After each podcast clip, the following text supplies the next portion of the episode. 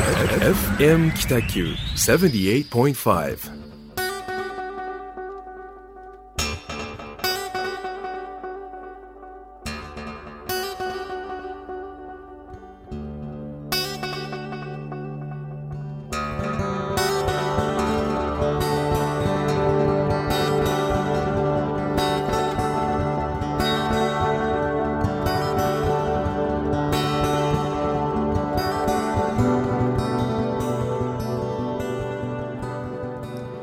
皆さんこんばんは、えー一級建築士の田村とグラフィックデザイナーの岡崎がお送りするホワイトスペース、えー第1回始まりました。どうぞよろしくお願いいたしよろますしくお願いします。えーっとそもそもホワイトスペースっていう番組のこのタイトルですね。はい。あのテーマはどういったことですかね？テーマはもともと2人で、あのーもう6年前ぐらいからや、あのー一緒に事務所にしてた余白っていうスペースがあったんですけども、はいはい。ギャラリーのですね。ね。そこの余白っていう名前を英語にしたっていう番組名なんですけど、えー趣旨は小倉の町を建築デザイナーとはい。グラフィックデザイナーの目線からはい。切り取るような番組にしたくて。で新しい発見ができたりとかう街をこうしていきたいっていう思いを持ってもらえるような番組にしたいと思って今回第1回目をうん。始めましたまあ余白っていう部分ですね、はい。あのホワイトスペースの日本語訳といいますか、はい。あの僕らがやってたユニット名でもあるんですけど、まあ、そもそもその一級建築士として、まあ、設計事務所やってるんですけども、はいはい。あのまあ、いわゆる3次元ですよね、はい。形を作るはい。こう建築デザインとおグラフィックデザインでまあ2次元の世界二ですね。面の世界ですそうよね。ですね。でそこの2人の共通する課題がはい。やっぱり余白の部分はい。をどう使うかどう表現するかそうみたいですね。埋めてない部分ですね、っていうのがありましたので、はい。まあ、本当2011年うんですね。メルカートが勃発した時の、あれから余白というユニットそうですね。をやってやりましたね。今はあのーそこのメルカートっていう魚町3丁目のうん。あのーリノベーションの、まあ、起爆剤になったようなスペースから、僕らは2人は出て、今京町に移ってるんですけれども、えうーんと まあ2人ともその職種が違うんですけどえ考え方が似てたりとかまあ、年齢も同じ、そうですね。はい、うようなところでずっとやってきて、うーんまあ、平面と立体というところで、うん。新しいコラボレーションが今できてるとは思うんですけれども、具体的に、まあ、あのどういう人間かっていうのをまうん。ずちょっと第1回目なんで,、ですね。まあ、はい。自己紹介から、自己紹介からさせてもらいまあしょう。の軽くですね。はい、じゃあ一応、あのーまあ、年は一緒なんですけど、はい。私は早生まれで、えー、1978年生まれ3月なんですが、あー現在38歳ですね。8歳。もうすぐ9になります。あおめでとうございます、はい。まあ、岡崎君とは学年でいうと1個上。1個上になるんですよね、田村さん。にはなりますね。で、えー、と設計事務所をやっております、建築設計事務所ですね。でまあ、主な活動内容としてはリノベーションを軸にはい。あのーまあ、街に寄与する形で、えー設計事務所のテーマとしてはですね成長する建築空間っていう設計デザインを志してやっております。作って終わりっていうわけじゃなくてではないですね。一緒に育つっていうことですよね。そうです。もう携わった設計のものがあのその後ずっとですねやっぱ発展してはい。成長して、でその中で活動する皆さんが、はい。あの全てにおいていい、えー事象に発展していくと、まあ、ご家族住居であればですね、い、い成長をしながらあー、いい家庭環境を育んでいける。で商業であればあこう商いが繁盛して、はいえーいろんな方がそこで、えー来ていただいてコミュニティが発展する、うんで商売繁盛するっていう、まあ、そういった意味で成長する建築空間っていうテーマを掲げて設計デザインをやっておりますね。でまあ、その先にはやっぱ街が必ずありますんで、はい街を意識して、えークライアント様の、まあ、ご要望をですね全て満たした上で、はいしっかりこう街に寄与できる設計活動をやっております。はあなんかですごい壮大い、な壮大な人ですね。感じに聞こえてしまうと なんかでもコンセプトはそういうことなんでですね。ね。まあ、思いはそういうものをずっと持ってやってますんで、はい。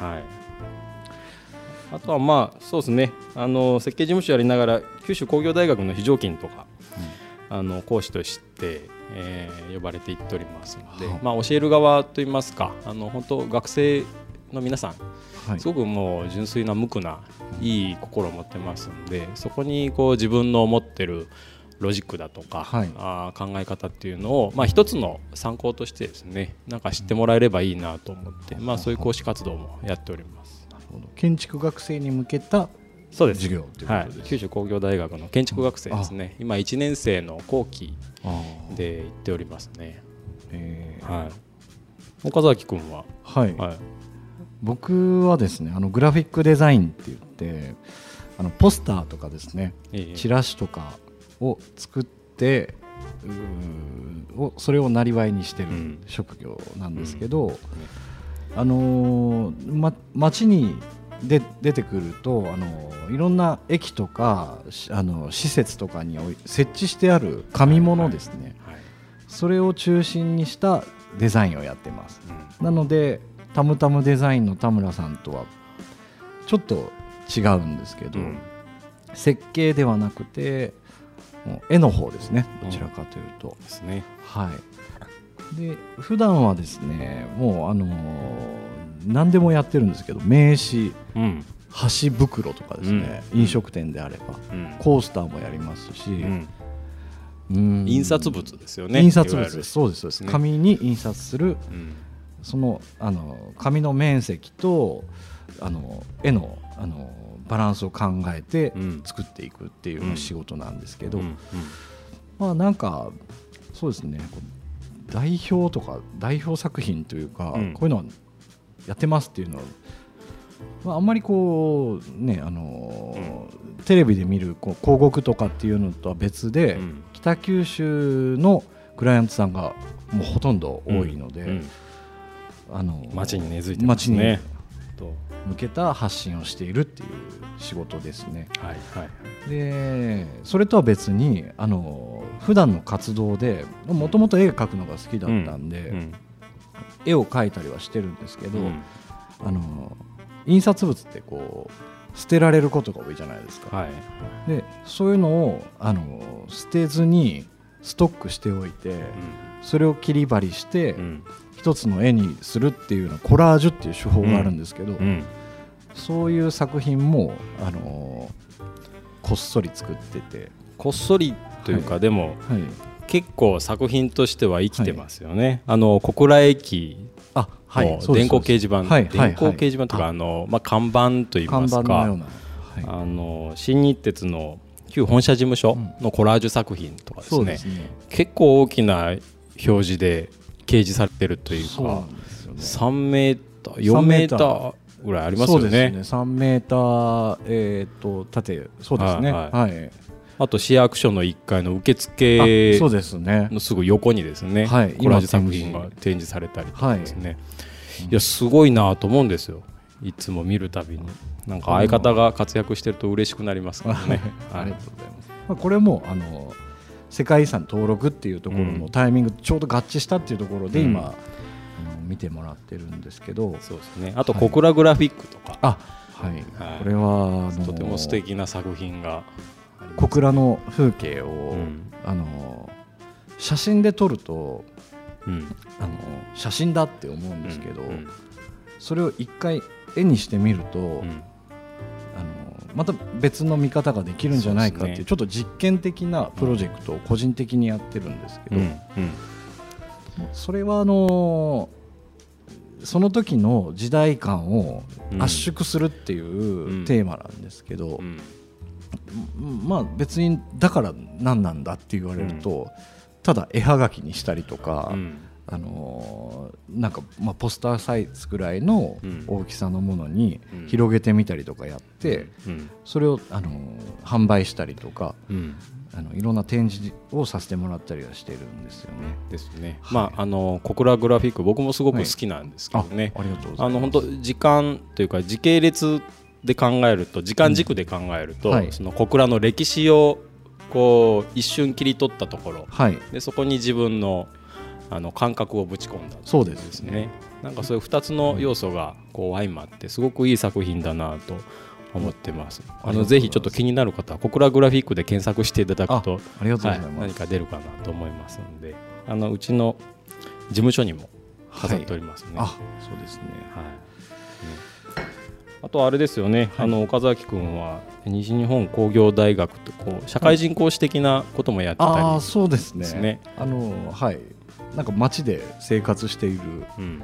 まあ、デザイン学科だったんで、はい。デザイナーの、あのー人という感じで、どういうことを仕事でやってるかっていうのを、うん。あのー話させてもらったりはしてます。うん。うん。どうですか？その学生さんに自分のやってる仕事とかはい、思いを話すその思いというかですね難しさっていうか。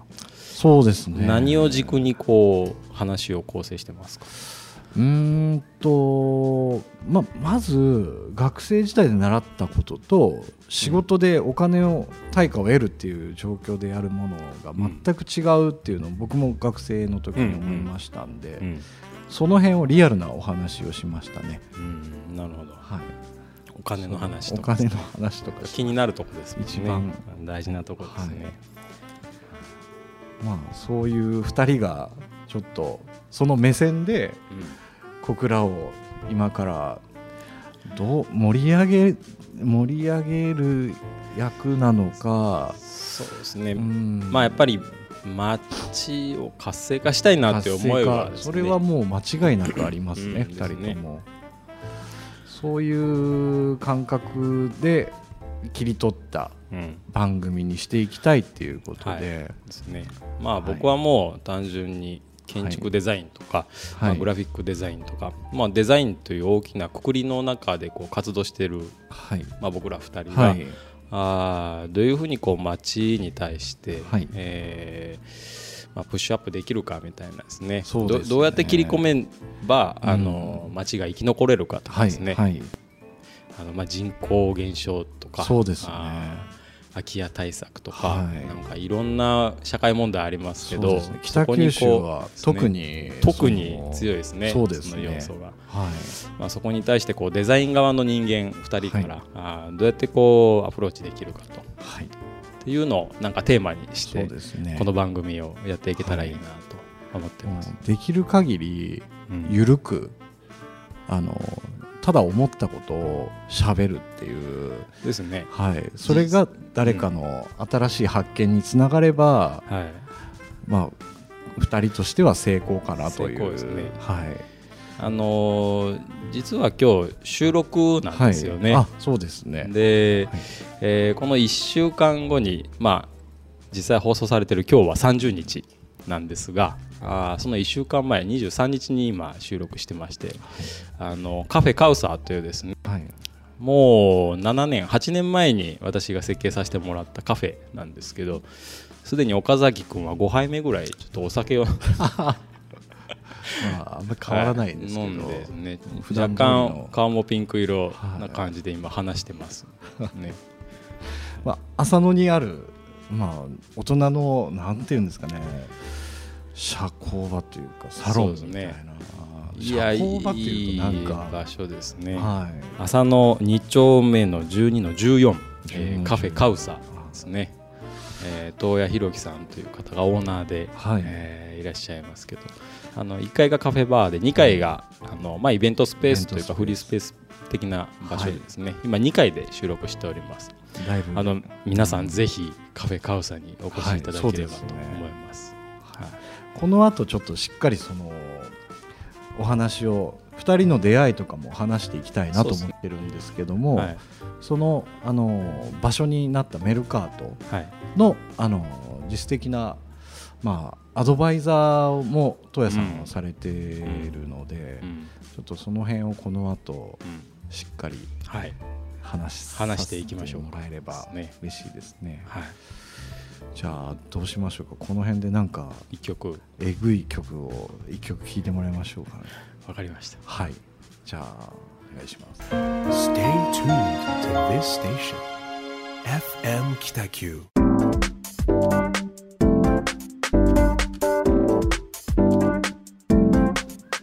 はい、えー、2人の出会いはいというか、なぜ2人で番組をやったかっていうのはさっきお話ししましたけども、はい。はいそもそも2人でやってたわけじゃなくてうん。偶然というか、まあ、縁があって知り合ったんですけどはい。この出会った場所があの魚町3丁目にあるうん。メルカート三番街っていうところですね。はい。ここはあのーリノベーションのもう今、んなんか聖地みたいな。うん。もう今回で終わってしまうリノベーションスクールやってたりとかですね。はい。はい。もともと和光っていうファッションあの婦人服のビルを、えー改装してうん若手のうんものを作ってる人たちをが入ったビルなんですね。ですね。インキュベート施設としてですね、なんかあの広い空間だと借り手がなかなかいないので,、ですね。それをこう、まあ、程よい5坪程度はい。の部屋に区切って、えーそこで活動してくれるクリエイターさんとか作家さんとかはいはい。を、まあ、若手を入れてですねそうです、でそこからしっかりこうあの、まあ、成長して発信してもらおうという施設ですね。そうですね。えーまあ、島田洋平さんというライオン建築はい、でライオン建築のですね、あのまあ、建築家の方があー企画をして、でそもそもその企画が立ち上がった時に、はいあの島田さんから、えーまあ、私があの、まあ、お話をいただいてあ今度こういうプロジェクトをやろうと思うと。はいはい。でもうすぐその感覚で分かったので、はいまあこのプロジェクトはめっちゃいいと。もうぜひやるべきだと。うんうんうん、で、まあ、島田さんはあの基本的には北九州の出身なんですけどね。まあ、東京にいらっしゃる方なのであの、まあ、地元でのこうバックアップは全面的にしますよ。はでメルカート3番街は10組10区画、10組でしたはい、ねありましたね、で、まあ、私がそのカフェカウサーの朝活とかですね、あ、はいはいはい。まあ、参加してたところですごくネットワークも出来上がってましたので、うん。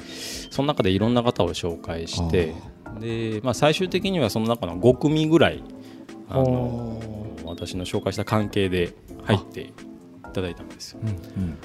で、まあ、その立ち位置の中で、はいえーまあ、自治会長的な役割もそうですね。ね、あのやりました。でただ当時、感染私はまだ独立してなくて、そうですよね。サラリーマンの時代ですねサラリーマン時代ですねサラリーマン時代でそのプロジェクトをこう、はいまあ、個人的に動いて、うんまあ、バックアップしてたと、まあ、将来的には独立する予定でしたのでね。まあ、独立前提であのタムタムデザインという名前ですねはいすで、にもう副業というか活動を始めてまして、でぜひそのメルカートにあの私も入りたいとはい。で申し上げたんですけどおただいかんせんサラリーマンだから、はい日中がいませんないと。だからそれどうしましょうって相談した時にはい。あじゃああのグラフィックをやってる岡崎君はいはい。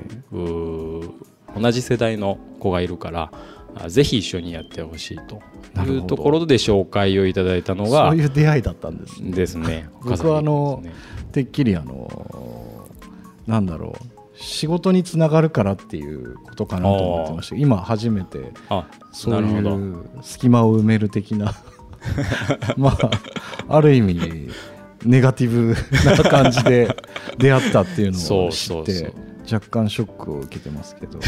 嘘ですけど。まあでもそうですね。会ってすぐ、まあ、話も話のトーンというかうん。考えてることが割と近かったっていうところはそうなんですよね。ありましたよね。意外とその、僕らというとあれですけど、口下手っていうか、うん。あんまり話し上手ではない方で。でね。2人とも手を挙げないタイプの。うん。ただこうふつふつと思いの中に込めてるものは、はい。はい熱いものは熱いありましたよね。当時から。ですね。でまああの本当グラフィックデザイナーっていう存在は当時は知ってましたけど、はい。実際ここまで関わるっていうことは本当になくて、初めて出会ったグラフィックデザイナーが本当岡崎君ぐらいだったんへです。えあそうなんですね、で2人でまあ部屋を持つっていうことは、あのまあ、本当5坪の部屋ですね、はいはい。畳でいうと10畳ぐらいのそうでした部屋、よねで事務所、まあですね。1坪ぐらい事務所というかデスクにして、そうですね。で打ち合わせスペースとあと空いた壁面をギャラリーにしてそうですね。絵を飾ったり、はいはい。模型建築の模型を見てもらったりとか。ね。それこそ何のスペースなんだっていうのをおばあちゃんとかが入って聞きに来たりとかしてましたね。ですね、うん。でまあその部屋を余白という名前で、あのまあ、2人で活動してて、で建築デザインとそのグラフィックデザインの相性がすごくいいなと思ったんですよ。はい、でお店の設計とかするときに、はい。やっぱりあの看板のロゴとか名刺とか、やっぱウェブ開きたいみたいな相談もすぐもらえるので、はい、それ今までこういやうちではできませんみたいな話で、あのお断りしてたんですけど、はい。まあ、岡崎君と出会ってからはもうそれをすぐ触れる、でかつそのやっぱ岡崎君のセンスが良かったのでお。センスがいいというとちょっと言い過ぎかな。はい、あの近い感度ね。あの、うん、相性が本当にいいな良かっとたと思ったので、はい感度が近いので、うん。あのあもうすぐ紹介できますよと。いうところで紹介できるとすごく楽なんですよね。ね。同じ空間で打ち合わせもできますし。そうですそうです、まあ、建築の、まあ、インテリアとか設計デザインする上で、すぐ情報も共有できるし、はい。デザイン的なコンセプトとかテーマはい。もすぐ共有できる、本当もう背中突き合わせて仕事してましたからそうですね。はい。その辺の共有加減っていうのは、ね、そうですね。できたな互い今この人締め切りに追われてるんだろうなとかもうもね。う背中から感じてましたよね。お互い死んだ魚の目のような。目のような、はかといって2人でそこで飲むわけでもなくそただただ仕う事をするっていう。コツと仕事しながら、そうですね。うん、本当地味な作業を繰り返してましたけどね。うん。まあ、でもその時に割とあの普段僕らはまあ裏方のような仕事が多いと思うんですけど、うんじゃあそういう人たちを集めた、ん。あのワークショップとかも割とやってましたよやりねましたね。デザインワークショップデザインワークショッププ見積もりワークショップみたいなのしましたよね、しましたね。この金額デで、あのちゃんと適正な価格を得るためにどういう契約書を作ったらいいかとかっていう、うん。あのいろんな人の意見を交えて話したりとか。どうやったらフィーをしっかり取れるかみたいなね。討論会やりましたね。やりましたね。割とあの印刷物の場合の納品とか、うん。その建築の木材にいくらかかるとかっていうのは分かると思うんですけど、うん。うんあのまあ、頭を使ってというか考えたものを、うん。あのアイデアを渡すっていうものに対しての対価の、まあ、もらい方とか方ね。支払う側の方の気持ちとか、うん。そういうところをどういうふうに、まあ、我々があのやっていくために、うん。あの請求書とか見積書をうん。どんな項目を入れるかとか、うん。必ずこの文言は入れましょうとかっていう、うん。まあ半分飲み会のようなことをうん。やったりしましたよね。ね。いろんな方集まりましたよね。集まりましたね。あのフォトグラファーとかとウェブデザイナーそうでとかすね。あの本当クリエイターと呼ばれる方々が集まっていただいてね。どうやったらそのデザインフィーが取れるかみたいなでうんですすね,、まあ、取れるかっていうとあれですけど、まあそうですね。いただけしっかりうん。て、なおかつそこで出会った人たちがあの新しい仕事が生まれるんじゃないかってうんいう思いも同時に持ってて、うん。まあ、あの結構そのその時はですね僕、うん。あの最初の裏コンセプトは大体この人たちいくらでやってるんだろうっていうのを知りてえなって思ってただけだったんですけどなるほど、意外にみんな真面目でうんこの文言入れてるとうんこういう切り返しができますとかっていう、まあ、割とその建設的な議論ができましたよね。ねそういうことやったりとかですね。しましたね、はい懐かしいですねですね。あとなんかあの手編みの椅子を作るワークショップしてみたりとか、はい。まああのーザーミザーミのですね。ね。ザーミの、あれはすごい良かったですね。良かったですね。まあ、約3時間から4時間そうですね。ね、黙々とこう座を編むんですけど、はい。あのやっぱり自分が編んだものとか自分が作ったものってすごく愛着湧くんですよね。うんうん。で、まあ、仮にその編み方がちょっとこう出来が悪くても、はいもうそれも愛嬌うん。自分で作ったものですからね、はなせると。でまあそれでこそこうずっと一生ものができるんじゃないかっていう、はいはい。すごくコストは安かったんですけどね。あの自分が手をかけて作るものうん。こそが一生ものだみたいな。あれはすごくやりましたね。良かったですね。で、はい。参加された方も割とクリエイター系の方がですね。多かったですね。ああいうワークショップを通してこうデザインから、はい。まあ、人が物に対してとかですね、はい。仕事に対してどう思うかみたいなのをずっと2人でやってきましたね。そうですね、うん。あのー立場は割と近いと思うんで、うんうん。そういう観点から、あのーまあ、話も当然合いますし、うん。まあ、性別も同じだしそうですね。でたまにちょっと2人でこうどっかの居酒屋に行って、はいはい。この先どうしよっかみたいな話もしつつ、ね、結構グダグダなことをやってはいましたよね。まあでもいろんな出会いもありましたし、はい。まあね、今回今のそのメルカートに僕らは2人はいないんですけども、のまあ、当然あの卒業というかそこの場所から出てうん。で別の今あの魚町3丁目から京町1丁目に移って、うん。あのまあ、オフィスを共にしながら、うんですね。はいまあ、その辺の話はじゃあちょっと曲を挟んで、あそうですねは、はいい次行きましょう。はい Stay tuned to this station. FM Kitaku.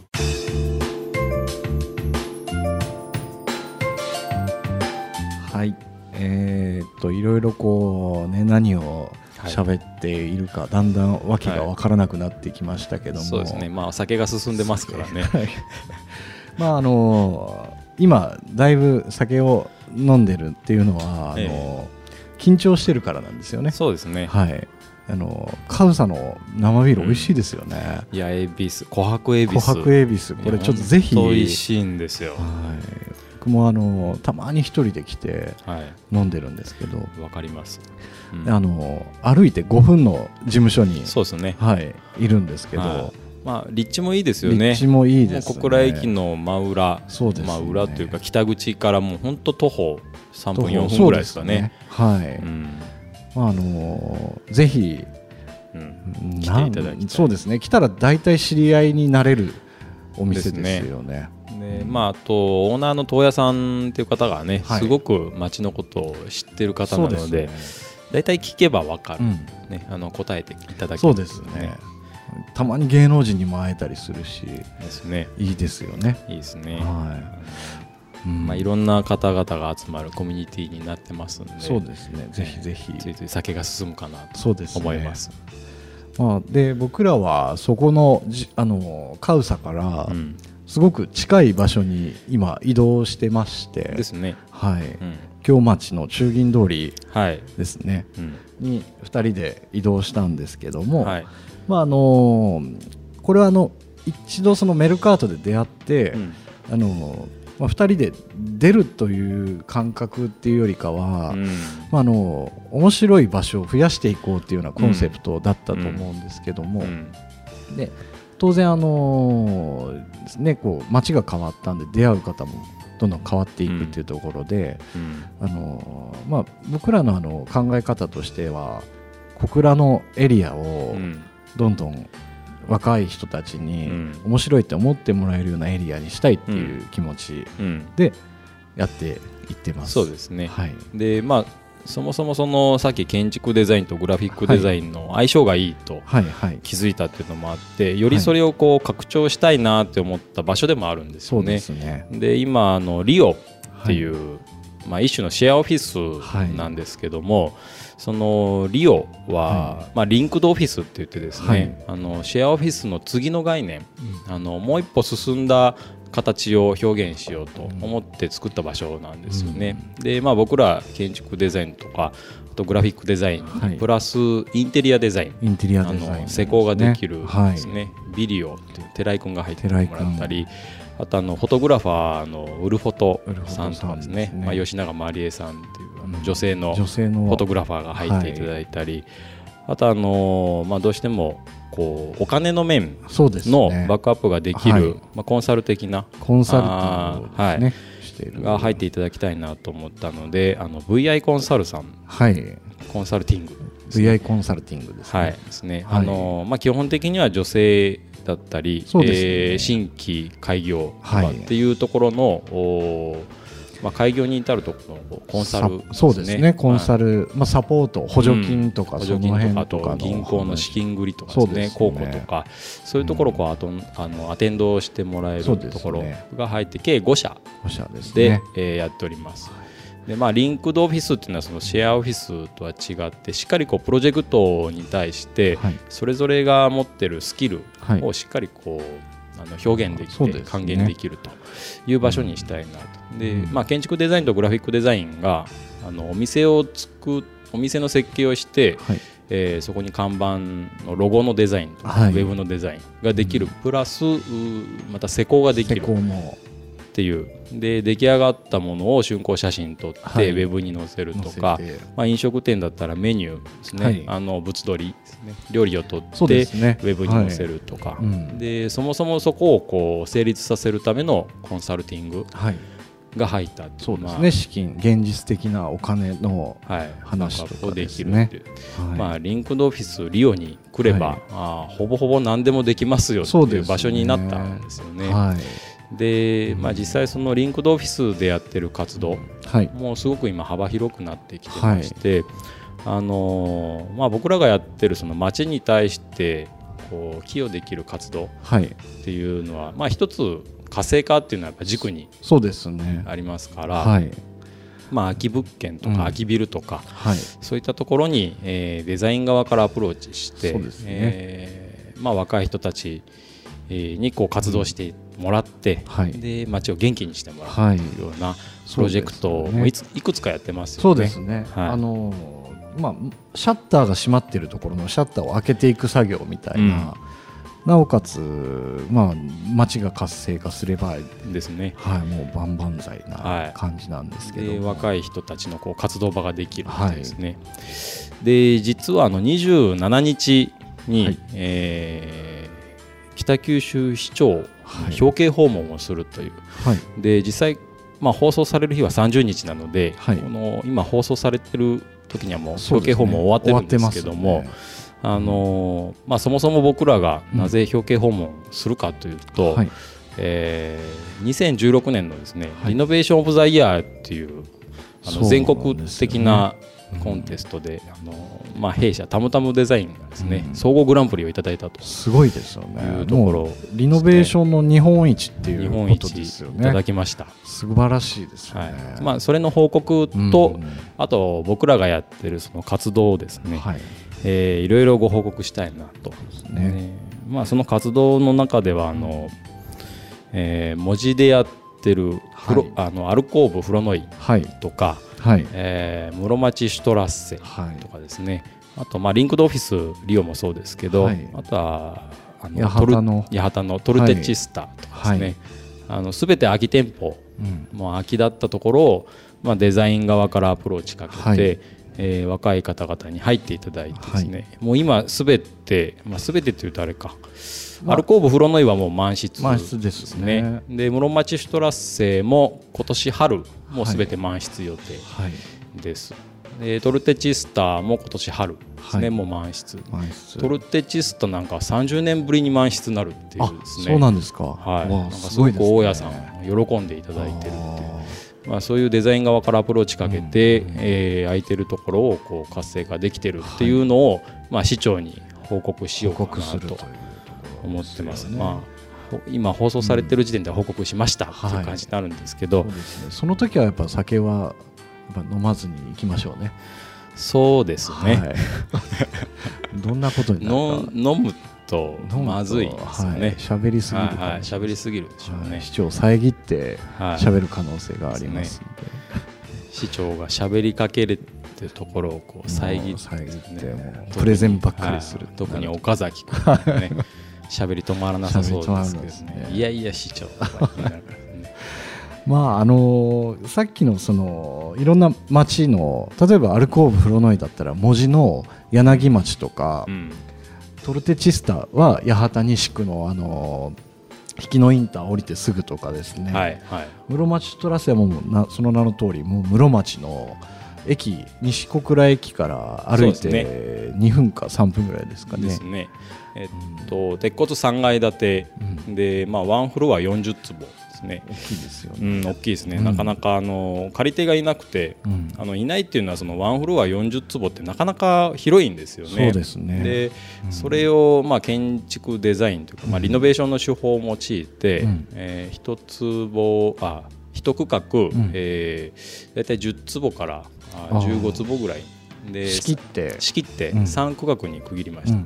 うんで、まあ、2階3階はですね実はたむたむデザインがあのまあサブリースという形でか一斉に借りてですねあでそういうことをはいもうやっております。るんですね。いわゆる天体事業っていうんですけど、2、3階をお弊社が借り受けて、うんでシェアオフィスを今やってます。うんうんでまあ、最終的には1階はですね今美容室と、うん。おコーヒーショップが春オープンと。う、ん。でもう去年6月にオープンしたカレー屋さんギタンジャリさんですね、美味しいですよね。美味しいですね、はい。できてます。で2階にはあのーまあグラフィックデザイン事務所と、はい。あとプログラミングをやってる事務所ですね、あとは民族雑貨を売ってるアリンさんアリンさん。ですねアリンさんもカウサにカウさんによよくく出入り出入りっていうかですね。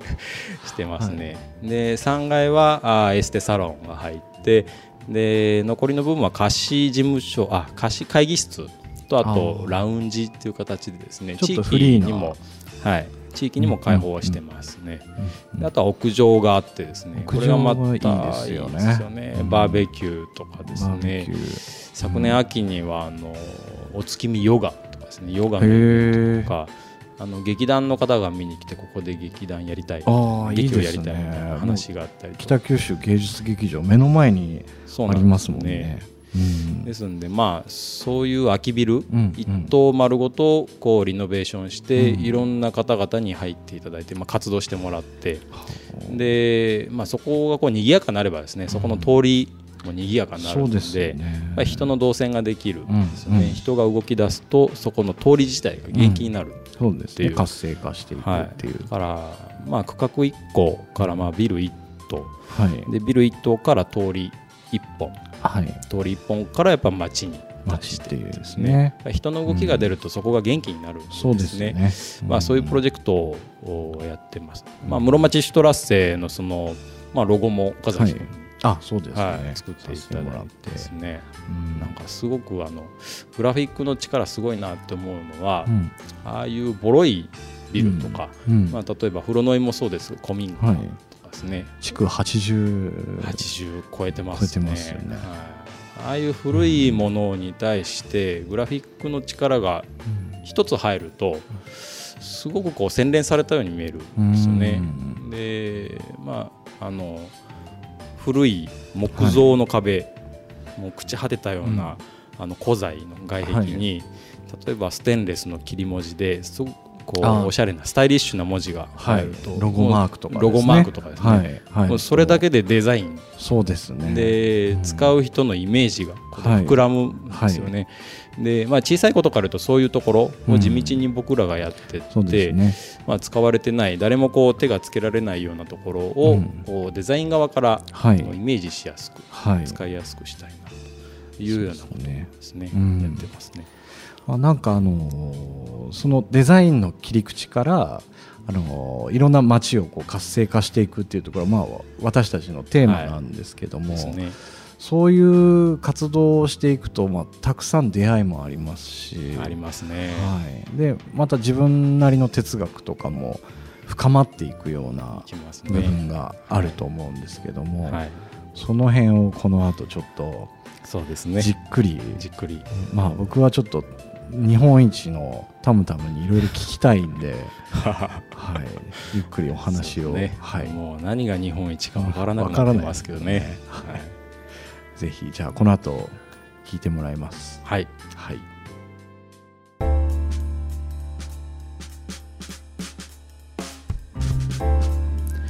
はい、あと番組ももう少しになりましたけども、はいね、あのまあ、なんかちゃんとデザインについて話したかなっていう気がしてなんか宣伝みたたいになっちゃってますよね、はい、なりましたね、はい。まあ、自分たちがやってることの話を軸にはい。するとまあそうなるんですけど、あのデザインについてはい。ですね、なんかこう思い出深い体験とかって岡崎君ありますか、そうでしょう。それさっきから考えてるんですけどは全然思いつかないですよね。い、そんなん言うとあのやばいんですけど、うん。まあ、でもあの、ね、最終的に誰かの目に触れるとか、うんあのまあ、都会小倉の街は都会だとは思いますけど、うん。あのね、東京とかに比べたりとかうん。も海外のね、あの主要都市とかに比べるとちょっとまた別の、あの空気が流れてるような感じがするので、うん。そういう人たちに向けた発信っていうところ、それはそのあれですね。自分もそこの町で育ってるからできることだと思うし。うん。で小倉の町だからっていうわけじゃなくて、うん。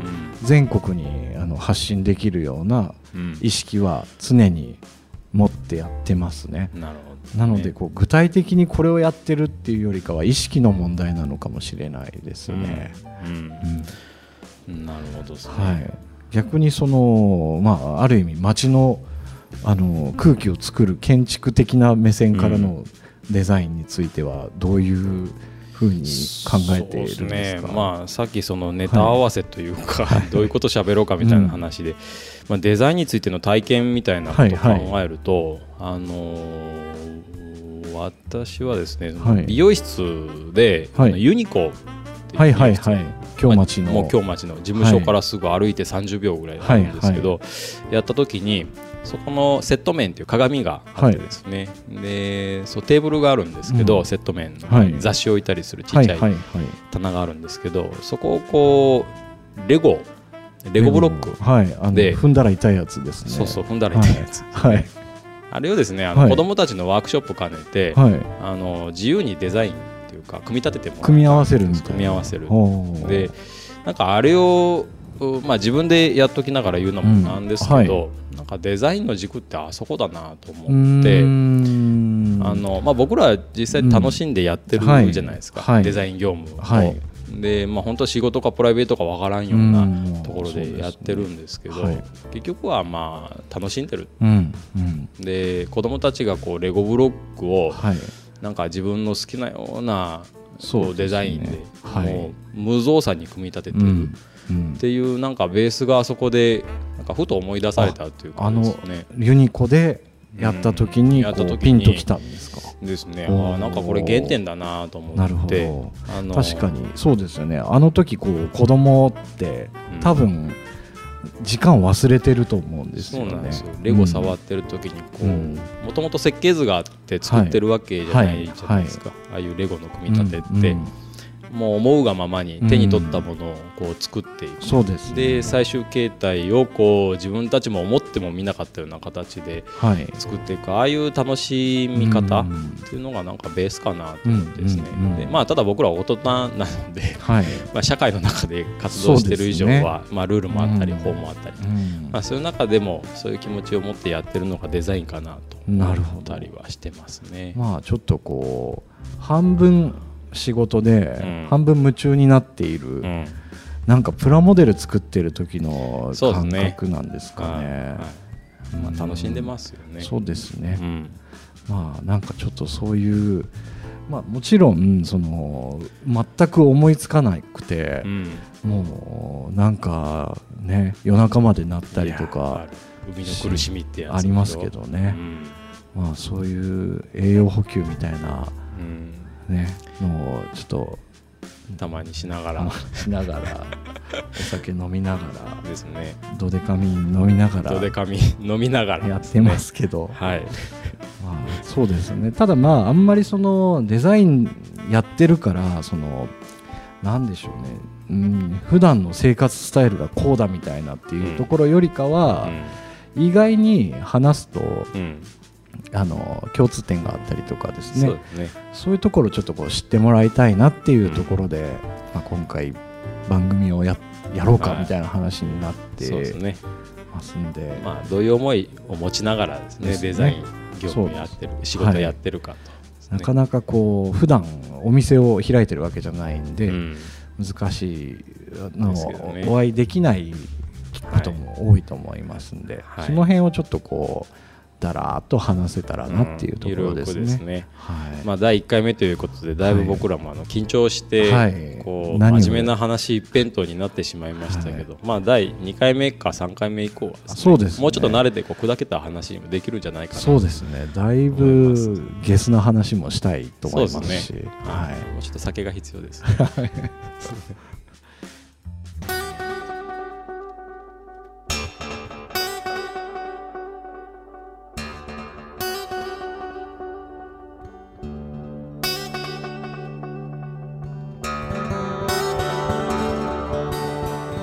はい。あのーいろいろですねこうゆっくり話してきましたけども、はい。今後はあのいろんなゲストをうん。呼んだりして、うんうん。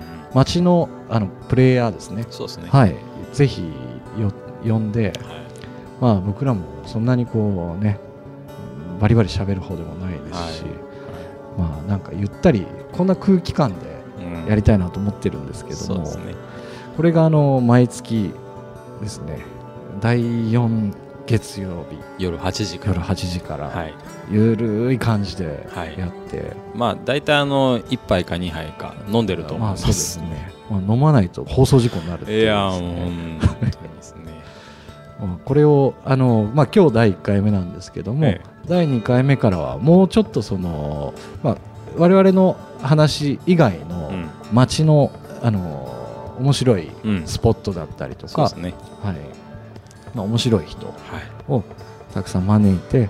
えーいろんな話をして、まあ、最終的にはあのいろんな人たちがラジオもそうですし、うん。もううんなんなんだろう。なんか新しい発見をしようと思って街に出てきてくれるようなうん。ことになればいいなとは思って。そうですね。まあ FM 北九さん自体はですね小倉の曲だとのそうですね、うん街言ってるぐらいなのでまあ小倉のことを中心にはい。なんか街の定義みたいなちょっと次回あ話してみたいですね。やりたいですね。そういうのをですね。はい。はい、ぜひぜひ今後ともよろしくお願いいたします。で次回はあの2月の27日、うん。えー月曜日。月曜日。ね、はい。夜8時から。夜8時からまたなんかやりますので、はい。ぜひぜひよろしくお願いいたします。よろしくお願いいたします。はい。それでは今日も、うん。えー何を喋ったか覚えてないですけども、ね反省会ですねはい。これから。はい、じゃあホワイトスペースまた来月お会いしましょ来月よろしくお願いします。うはい。はい。失礼します。失礼します